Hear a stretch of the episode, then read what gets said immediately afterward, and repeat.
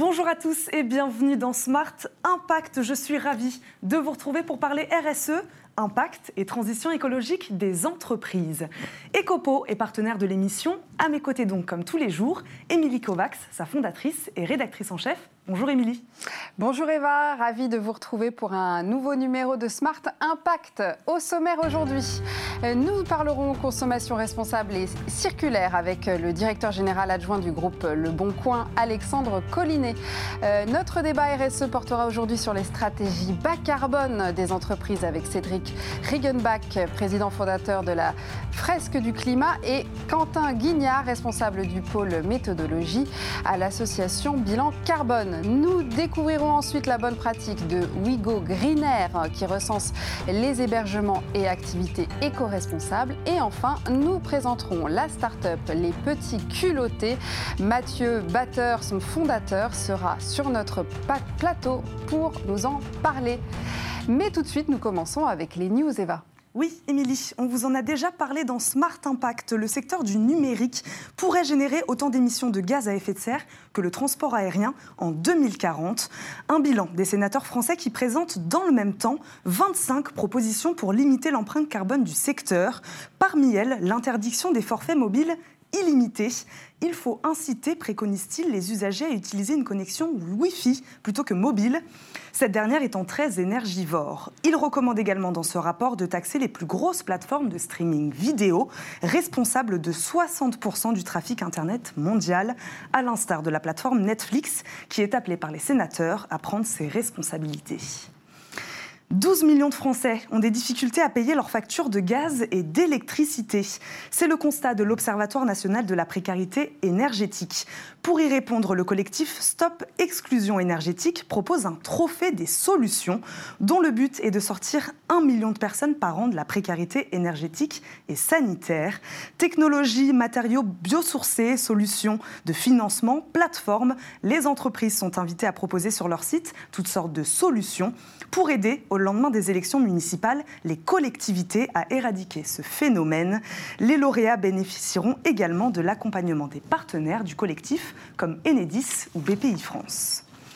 Et enfin, dernier chiffre, le 10, car le 10 décembre prochain sonnera le retour du Social Change, le rendez-vous de la RSE. Il revient cette année à la Cité de Congrès de Nantes des cas d'école interactifs, des tutoriels, des tables rondes pour affirmer la RSE comme le pilier central et essentiel à l'entreprise de demain. La mobilité, la gestion des déchets, le numérique, autant de thématiques qui seront développées et débattues. L'objectif, aider les entrepreneurs à construire un modèle d'entreprise plus durable et plus responsable. C'est l'heure de notre invité du jour.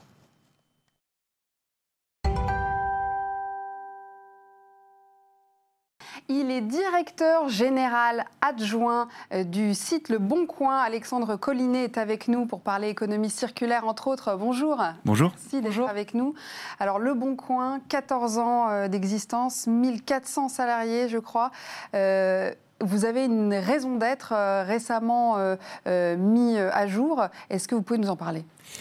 Oui, avec plaisir. En fait, euh, Le Bon Coin, c'est une aventure incroyable et notre, euh, raison d'être et ce qui drive un peu euh, nos développements, que ce soit pour nos utilisateurs ou pour le développement de l'entreprise, c'est réellement de faciliter tous les échanges au quotidien. Donc, de permettre et de donner à nos utilisateurs et aux Français des moyens de mieux vivre au quotidien, que ce soit d'un point de vue financier ou d'un point de vue responsable.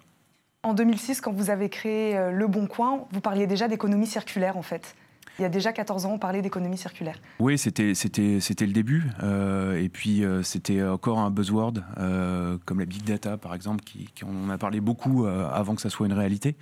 Je pense qu'aujourd'hui, il y a une vraie prise de conscience. on voit des entreprises commencer à devenir entreprises à mission. Et, je pense que le, monde de l'entreprise est en train de, réaliser quel, quel, impact il peut avoir dans le monde d'aujourd'hui, dans le monde de demain. Alors on trouve de tout sur Le Bon Coin. Euh, est-ce que vous pouvez nous, expliquer, ou en tout cas expliquer à quelqu'un qui ne connaîtrait pas Le Bon Coin, qu'est-ce qu'on peut trouver sur euh, ce site-là? Bah, vous l'avez bien résumé, on trouve de tout. Euh, on, a, on a évidemment des biens de consommation courantes. ça va du téléphone à des vêtements. mais très rapidement, en fait, les utilisateurs, c'était au départ les biens qui étaient en, vente sur le bon coin. D'occasion, du coup. Hein, D'occasion, absolument, complètement, et de particuliers au départ. Et puis, en fait, les usages se sont développés assez spontanément suite à des demandes des utilisateurs. Euh, d'abord, euh, après, il y a commencé à avoir de l'automobile, euh, puis de l'immobilier puis de l'emploi, et puis aujourd'hui de la location de vacances. Et, en fait, ce sont les, utilisateurs qui ont poussé à améliorer le site pour développer de nouveaux usages. Et, en fait, les retours que nos utilisateurs font sont la première source. Alors 28 millions à peu près chaque mois. Euh, c'est énorme, ça fait euh, plus de 50% des, Français qui viennent tous les mois sur le Bon Coin. Euh, donc, et sur une année, on doit être dans les 75% à peu près.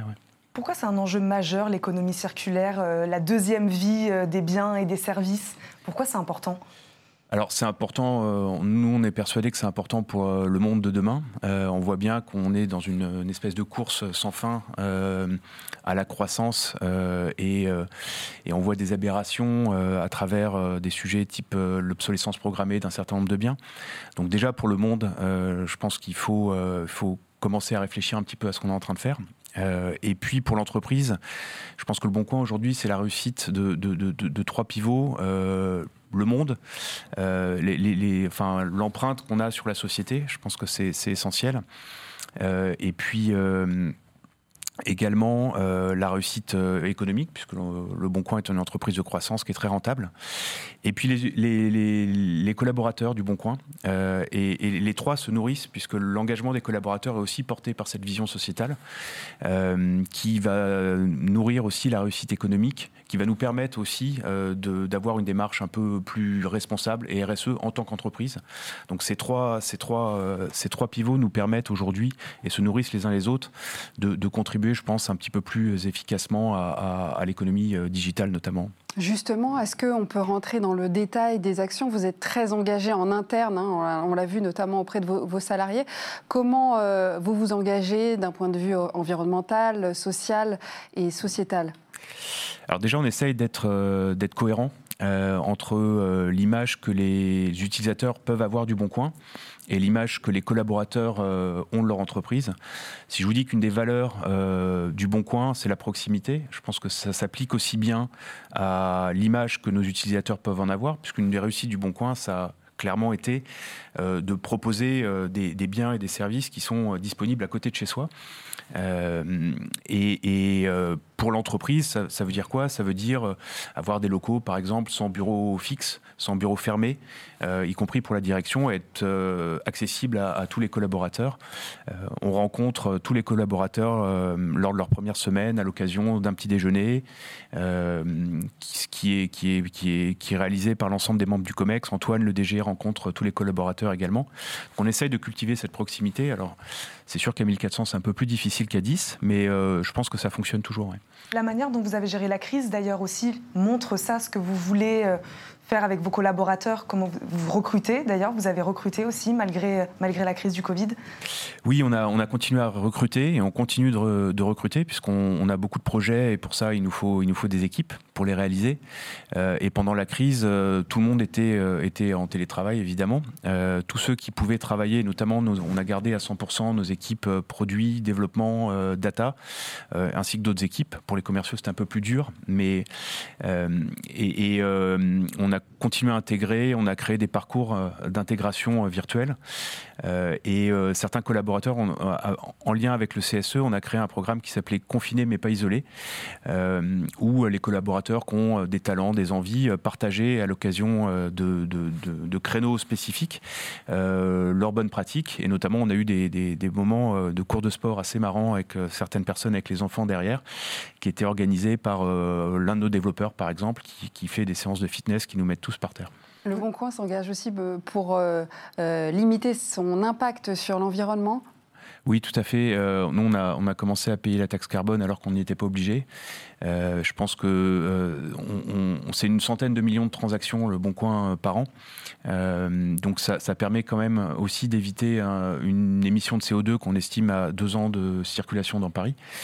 On s'investit également dans les collectivités locales.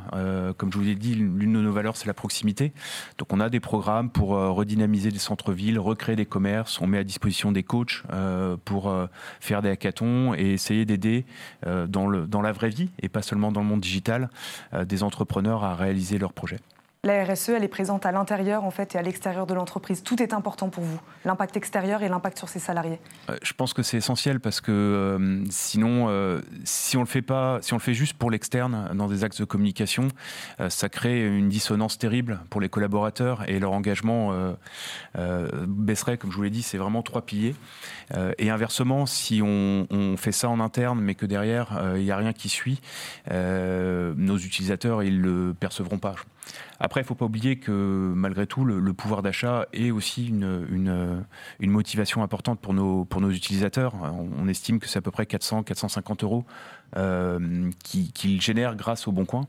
Donc c'est vraiment un tout. Euh, et, c'est cette, cette, alchimie, je pense, qui fait la, réussite de, de, notre service. Alors qu'est-ce qui vous reste à faire euh, Quels sont les autres chantiers sur lesquels vous allez continuer d'essayer de progresser? Alors, il y, a pas mal de sujets, il y a beaucoup de boulot. Je pense que nos, équipes de développement ont une roadmap euh, à, 3-4 ans euh, déjà, déjà bien, bien définie. Euh, on a la chance de proposer une grande offre d'hébergement en France. Et je pense que sur la location de vacances, on va pouvoir vraiment proposer aux Français de mieux partir en vacances et aussi de manière plus responsable, sans doute en, en ne prenant pas nécessairement un avion ou cinq avions par an. Euh, je pense qu'en termes d'emploi également, le Bon Coin, alors même si c'est un million d'emplois en 2018 qui ont été pourvus euh, grâce au Bon Coin, je pense qu'on peut aller plus loin. On peut proposer des services qui soient plus précis, qui soient un peu plus euh, data-driven aussi. Vous continuez à recruter là, hein, le Bon Coin? Oui, oui, oui, on va recruter une cinquantaine de personnes d'ici la fin de l'année et sans doute 100 à 150 l'année prochaine. Ça, ce sont des choses, vos nouvelles activités qui ont aussi été créées par rapport à ce qui s'est passé là ces dernières, ces dernières semaines. La crise a aussi, vous a aussi servi finalement? Alors, on, avait, euh, on, savait qu'on, par exemple, sur la location de vacances, qu'on devait y aller. Et on avait commencé déjà depuis un an à, travailler sur ce sujet. On a racheté des sociétés qui, comme Locason, qui sont, euh, qui sont dans ce, dans ce secteur.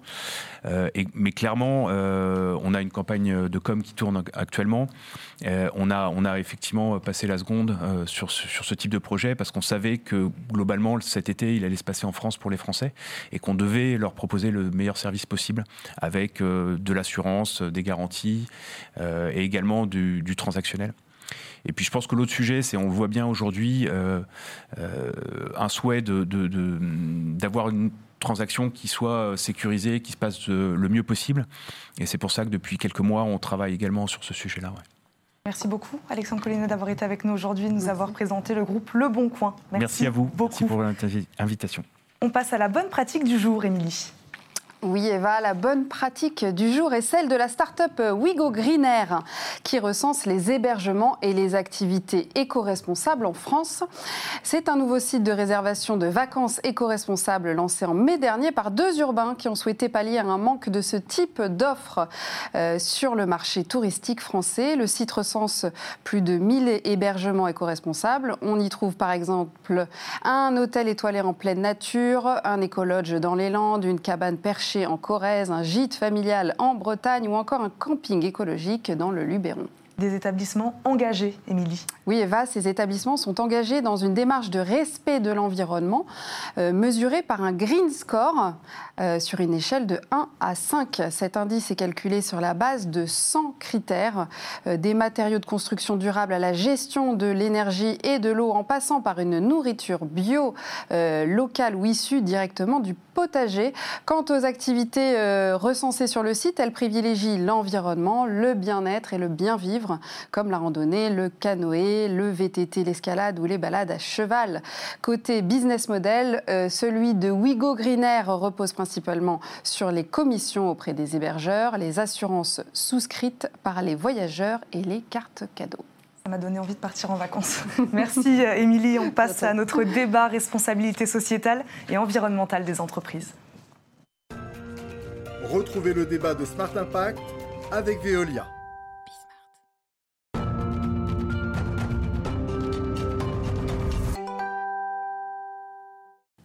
Notre débat RSE porte aujourd'hui sur les stratégies bas carbone. Alors on accueille tout de suite en plateau pour en parler Cédric Regenbach, président fondateur de la fresque du climat. Bonjour.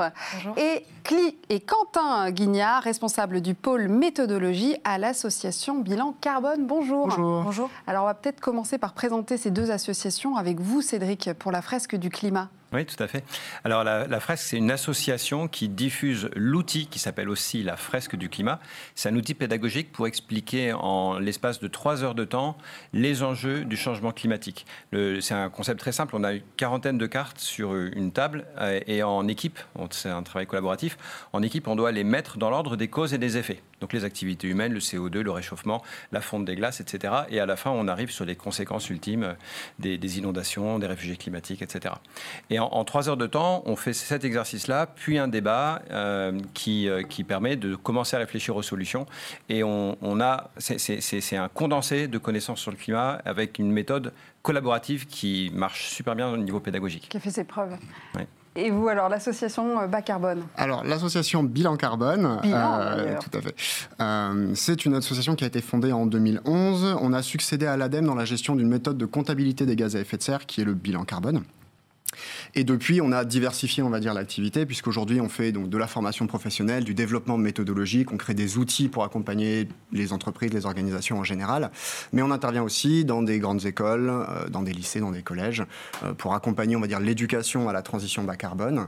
Et puis, on intervient aussi dans des institutions un peu plus, euh, on va dire, un peu plus officielles, dans des institutions publiques, comme par exemple, on est au pôle de coordination nationale pour la réglementation sur les bilans des gaz à effet de serre des entreprises.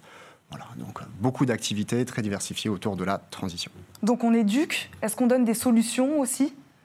Alors, dans la, nous, quand on anime avec la fresque, c'est principalement une sensibilisation sur les enjeux, les causes et les conséquences du climat. Et on a un, débat qui suit, euh, qui, qui, qui, permet au minimum de, de, commencer à des embryons de discussion sur les solutions. Mais quand on a bien compris l'enjeu climatique, on sait que résoudre ce problème va occuper le reste de notre vie. Donc euh, ça ne se fait pas en deux secondes. Oui, c'est vraiment, euh, quand, on, quand on commence à être sensibilisé, on passe par plusieurs phases. Alors d'abord, on, on a un gros période de down quelquefois parce que c'est c'est pas des bonnes nouvelles. Après, on se dit bon, ok, il faut, il faut décarboner, donc euh, on va faire euh, des énergies renouvelables, c'est ça? Alors en effet, il va en falloir simplement quand on regarde euh, que plus on fait de renouvelables, ça veut pas dire qu'on quand on fait plus de renouvelables, ça veut pas dire qu'on fait moins de fossiles. Jusqu'ici, ça s'est juste additionné. Et puis on regarde aussi les inconvénients du, du, renouvelable et on se dit bah il va en falloir certes, mais le sujet n'est pas là. Il faut passer à une réduction de la consommation d'énergie globale. Et là, on se on, se dit ok, donc on va faire l'efficacité énergétique. C'est déjà un peu plus intelligent comme comme et puis même ça, on se rend compte qu'on a gagné que 1% par an depuis des décennies. Donc, euh, donc certes, on va peut-être de passer à 1,5, 2%, mais ça ne va pas résoudre le problème puisqu'il faut qu'on fasse moins 5% par an sur le CO2 avec une économie et une population qui continue de croître. Et, donc on, passe sur un thème suivant qui dit, bon maintenant il va falloir qu'on remette en cause vraiment notre mode de fonctionnement global, l'économie, le système économique, et, même s'interroger sur la notion de PIB euh, et de croissance. Euh, et, là, on commence à vraiment à travailler dans, au fond, au fond des, choses. Mais si on n'a pas ce, passage d'une étape à l'autre, euh, c'est pas possible en fait. On peut pas violer les gens et on est obligé de respecter un petit peu ce rythme. Et, euh, dans un premier temps, bah, on va voir que OK, ils ont compris qu'il y a un problème sur le climat, ils ne sont pas encore sur les, solutions euh, véritablement radicales. Quand on entend les grandes entreprises promettre la neutralité carbone d'ici à 2030-2040, il y a beaucoup d'annonces qui sont faites en ce moment, notamment par des grands groupes. Hmm. En effet, on se dit, euh, là, l'enjeu, il est énorme, ça ne va pas se faire en un claquement de doigts, il faut remettre en question, euh, c'est tout un système, toute une chaîne de production. J'aimerais bien avoir la vie là-dessus, parce que quand on, quand on a quelques notions sur le bilan carbone, je pense qu'on n'annonce pas comme ça qu'on va être neutre dans 10 ans comme certaines entreprises voilà, font. Qu'est-ce que vous en pensez? Euh, Bon, concrètement, euh, moi, quand j'entends des annonces, on va être neutre. Euh, en général, je suis assez critique. déjà, je pense que c'est pas un très bon message. je pense qu'il y a beaucoup de communication, il y a beaucoup d'effets d'annonce. même si derrière, on a deux trois calculs qui peuvent expliquer, on va dire comment est-ce qu'on va y arriver. Je pense qu'il y a beaucoup de doutes à avoir et beaucoup de beaucoup de précautions à prendre, on va dire, pour pouvoir vraiment s'avancer. Pourquoi? Bah, tout simplement parce que si on veut être neutre, ça veut dire qu'on recourt à quelque chose qui s'appelle la compensation carbone. Alors, je vais faire très très simple. En gros, la comptabilité carbone, c'est les émissions de gaz à effet de serre. Donc, on arrive à les compter. Aujourd'hui, on les estime. Et le terme est important parce qu'on a beaucoup d'incertitudes. C'est des résultats qui s'améliorent d'année en année. On a de plus en plus de connaissances. On y arrive de mieux en mieux. Mais ce n'est pas encore parfait. Donc déjà, pour qu'une entreprise aujourd'hui, elle nous dise, moi j'émets X tonnes de CO2. Déjà, rien que ça, c'est pas évident. Ensuite, on a la compensation. Alors la compensation carbone, c'est un sujet euh, houleux, on va dire. Euh, moi, je préfère par exemple la nouvelle notion de contribution sur des projets qui permettent de réduire les émissions à certains endroits de la planète ou sur, sur certaines activités. Parce que au final, la compensation carbone, ça donne un peu l'impression, ok, je sors un gros billet et j'ai le droit de polluer à côté. Donc, c'est pas tout à fait ça. Là, je simplifie, mais quand même. Donc, ça veut dire qu'on va, au final, pour être neutre, on va avoir d'un côté un calcul d'émissions qui est discutable, avec beaucoup d'incertitudes. Et de l'autre côté, une compensation carbone qui, sur le principe, pose question et qui, en plus, d'un point de vue, on va dire, méthode de comptage, comment est-ce que vous savez que sur 20 ans, votre forêt, elle va euh, emmagasiner tant de tonnes de CO2 Enfin, il y a un moment, euh, voilà. Donc, moi, je pense qu'on additionne un peu des choux et des carottes, et en plus de ça, euh, annoncer d'un coup, je vais être neutre.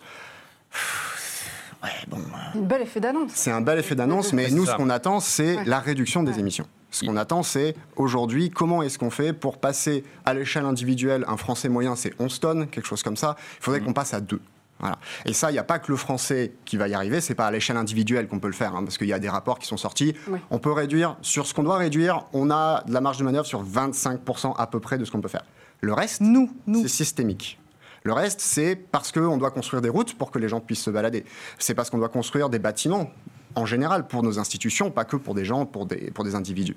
Et donc toutes ces émissions systémiques, il n'y a pas 36 000 manières de les réduire. Et bon, je ne sais pas si c'est l'occasion de, s'en féliciter, mais en tout cas, moi je trouve que le message qui a été envoyé par les municipales dimanche dernier, eh ben, il montre qu'il y a une prise de conscience et euh, on en disait, euh, la sensibilisation à ces enjeux-là, euh, ça fait maintenant plus de 20 ans qu'on essaye de la faire tous les jours et ça marche de plus en plus. Et je crois que, en plus avec la crise sanitaire, euh, les Français en tout cas ont commencé à se rendre compte que euh, ben, il faut bouger quoi. Il faut bouger, mais c'est difficile d'être, c'est difficile voire impossible d'être euh, neutre carbone alors? Ah ben d'être neutre en carbone. Ah ben aujourd'hui c'est oui c'est quasiment impossible en effet. Enfin sinon il faut vivre dans la forêt comme, euh, comme un Robinson Crusoe. Et donc, euh, je, euh, c'est, Quentin parlait de, la sensibilisation. Je pense que c'est une étape hyper importante parce que il se passera rien s'il n'y a pas une sensibilisation. Et si on veut faire allusion à, l'actualité récente, il y a eu la, conférence citoyenne sur le climat qui vient de faire des propositions. Et on a vu un accueil de ces propositions qui a été plutôt mitigé, voire hostile, et on comprend du coup ce qui s'est passé. On a pris 150 citoyens qui sont pris au hasard, donc qui sont très représentatifs de la population. Ils ont bossé pendant cinq week-ends d'affilée et ils, ont, ils sont arrivés sur des conclusions. Le reste de la population n'a pas fait ce travail. C'est normal. On n'a pas tous cinq week-ends à donner et, non plus, on n'a pas non plus l'opportunité de vivre ce qu'ils ont vécu. Et quand ils arrivent et qu'ils donnent des propositions comme ça, qu'ils les mettent sur la table, eh bien, euh, en face, les citoyens qui n'ont pas fait ce travail vont les refuser et c'est normal. Donc, on a un gros travail pour, sur l'ensemble de, nos concitoyens, euh, donner à tout le monde les, éléments pour pouvoir réfléchir. Il faut que tout le monde ait les cartes en main pour se dire euh, Ok, j'ai compris, le climat c'est grave, je commence maintenant à flipper pour la vie de mes enfants qui sont nés au XXIe siècle. Et là, on est en mesure d'écouter et, du, coup, peut-être d'accepter euh, certaines propositions. Mais ça va être douloureux, cette transition carbone. Ça va être moins douloureux que si on ne fait rien et qu'on se prend le changement climatique dans la figure. Mais ça va être douloureux. Et pour accepter des choses douloureuses, il faut avoir conscience que c'est pour éviter quelque chose de pire. Mais là, il y a un élan, comme on le disait, avec, euh, avec les territoires, euh, les, résultats des On va globalement pas assez vite. Les hein. entreprises aussi qui faut se le dire. Leurs responsabilités. même, même cette prise de conscience n'est pas encore assez rapide. Euh, c'est très encourageant, mais il faut, il faut vraiment accélérer.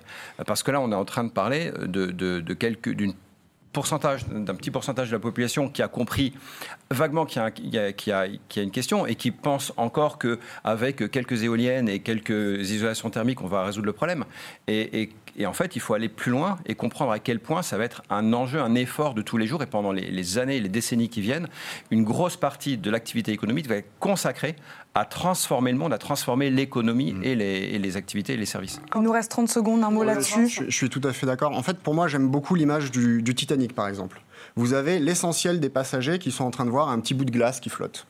Personne s'inquiète. Et puis vous avez quelques experts, peut-être le capitaine du navire, on, espère que le capitaine un jour se rendra compte de la chose, qui savent qu'en fait, sous le petit bout de glace qui dépasse de l'eau, bah, il y a un monstre qui va couler le navire. Et le navire, il s'arrête pas comme ça il y a une inertie du système climatique qui fait que ce qu'on fait aujourd'hui, tous les efforts qu'on fait aujourd'hui, c'est pour le siècle à venir. Et si on ne les fait pas maintenant, bah, il sera trop tard. Aujourd'hui, on sait qu'en 10 ans, on va épuiser le budget carbone à l'échelle globale qui nous est donné par le GIEC. C'est-à-dire que si on continue à émettre comme aujourd'hui, pour tout le monde hein, sur la planète, euh, dans 10 ans, tout ce qu'on va émettre de plus, ce sera du réchauffement en plus que les fameux 2 degrés. Donc il y a urgence. Il y a extrême urgence. Merci beaucoup à tous les deux d'avoir débattu euh, aujourd'hui euh, avec nous. Nous allons maintenant vous présenter la bonne idée du jour.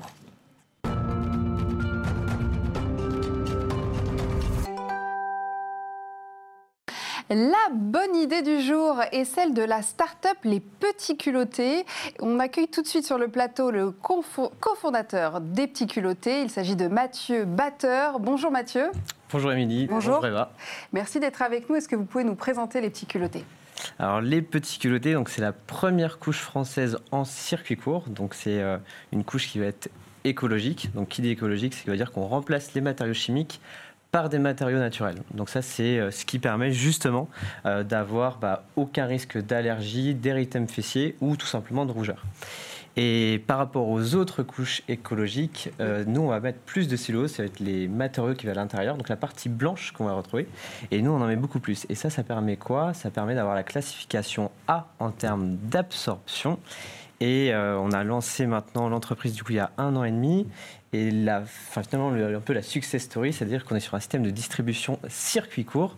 Ça veut dire qu'il n'y a aucun intermédiaire. Ça veut dire que quand les parents commandent, ils commandent directement à l'usine pour se faire livrer directement chez eux. Et ça, ça permet quoi? Donc c'est fabriqué à La Vol-sur-Vologne dans les Vosges, on fait la livraison directe et on arrive à être finalement au même prix que les grandes marques. Donc 100% écolo, 100% made in France aussi, ça aussi c'est important pour l'impact sur la société? Exactement. Et d'ailleurs, il y a eu de l'actualité même encore ce matin avec le dernier rapport de la DGCCRF et qui met en avant justement euh, la production française, parce que la production française c'est un savoir-faire au niveau des, bah, des, couches, notamment des couches écologiques. Ça veut dire quand vous regardez bah, l'actualité de, des marques qui vont être classées green, totalement green en termes d'écologie, on arrive dans le top one, donc ça c'est génial. Et ce qu'on a réussi à faire finalement avec les petits culottés, c'est rendre accessible cette couche écologique au plus grand nombre. C'est difficile d'être 100% écologique pour une, couche. Il y a quand même des matières absorbantes à l'intérieur. Comment vous faites euh, euh, même l'emballage qui, est quand même en plastique? Comment Alors c'est tout l'enjeu qui va se passer sur les 3-4 prochaines années. Euh, là aujourd'hui par exemple, avec le format que j'ai ici, on est sur des 70% de matériaux enfin, du coup, d'origine naturelle et biodégradable. L'objectif d'ici la fin d'année, c'est de monter à 95%. Ça veut dire que justement, les matériaux absorbants qui sont d'origine synthétique, donc issus du pétrole, seront totalement remplacés d'ici la fin d'année pour arriver d'ici 4-5 ans maximum à une couche entièrement compostable. Vous travaillez avec une équipe de combien de personnes pour justement euh, chercher tout ça et essayer d'atteindre euh, le maximum de d'impact, enfin le moins d'impact carbone justement Alors bah, nous déjà en termes d'impact carbone, bah, l'avantage vu qu'on est sur du circuit court, c'est comme si on commandait bah, directement au marché. Donc par rapport aux autres acteurs du marché qui sont principalement fabriqués à 95% en Europe de l'Est, bah nous déjà on a l'impact carbone le plus faible. Et après bah, sur la partie compostabilité de la couche et d'avoir une, enfin, une couche la plus biodégradable du marché, là on travaille avec les deux usines, avec leur service R&D.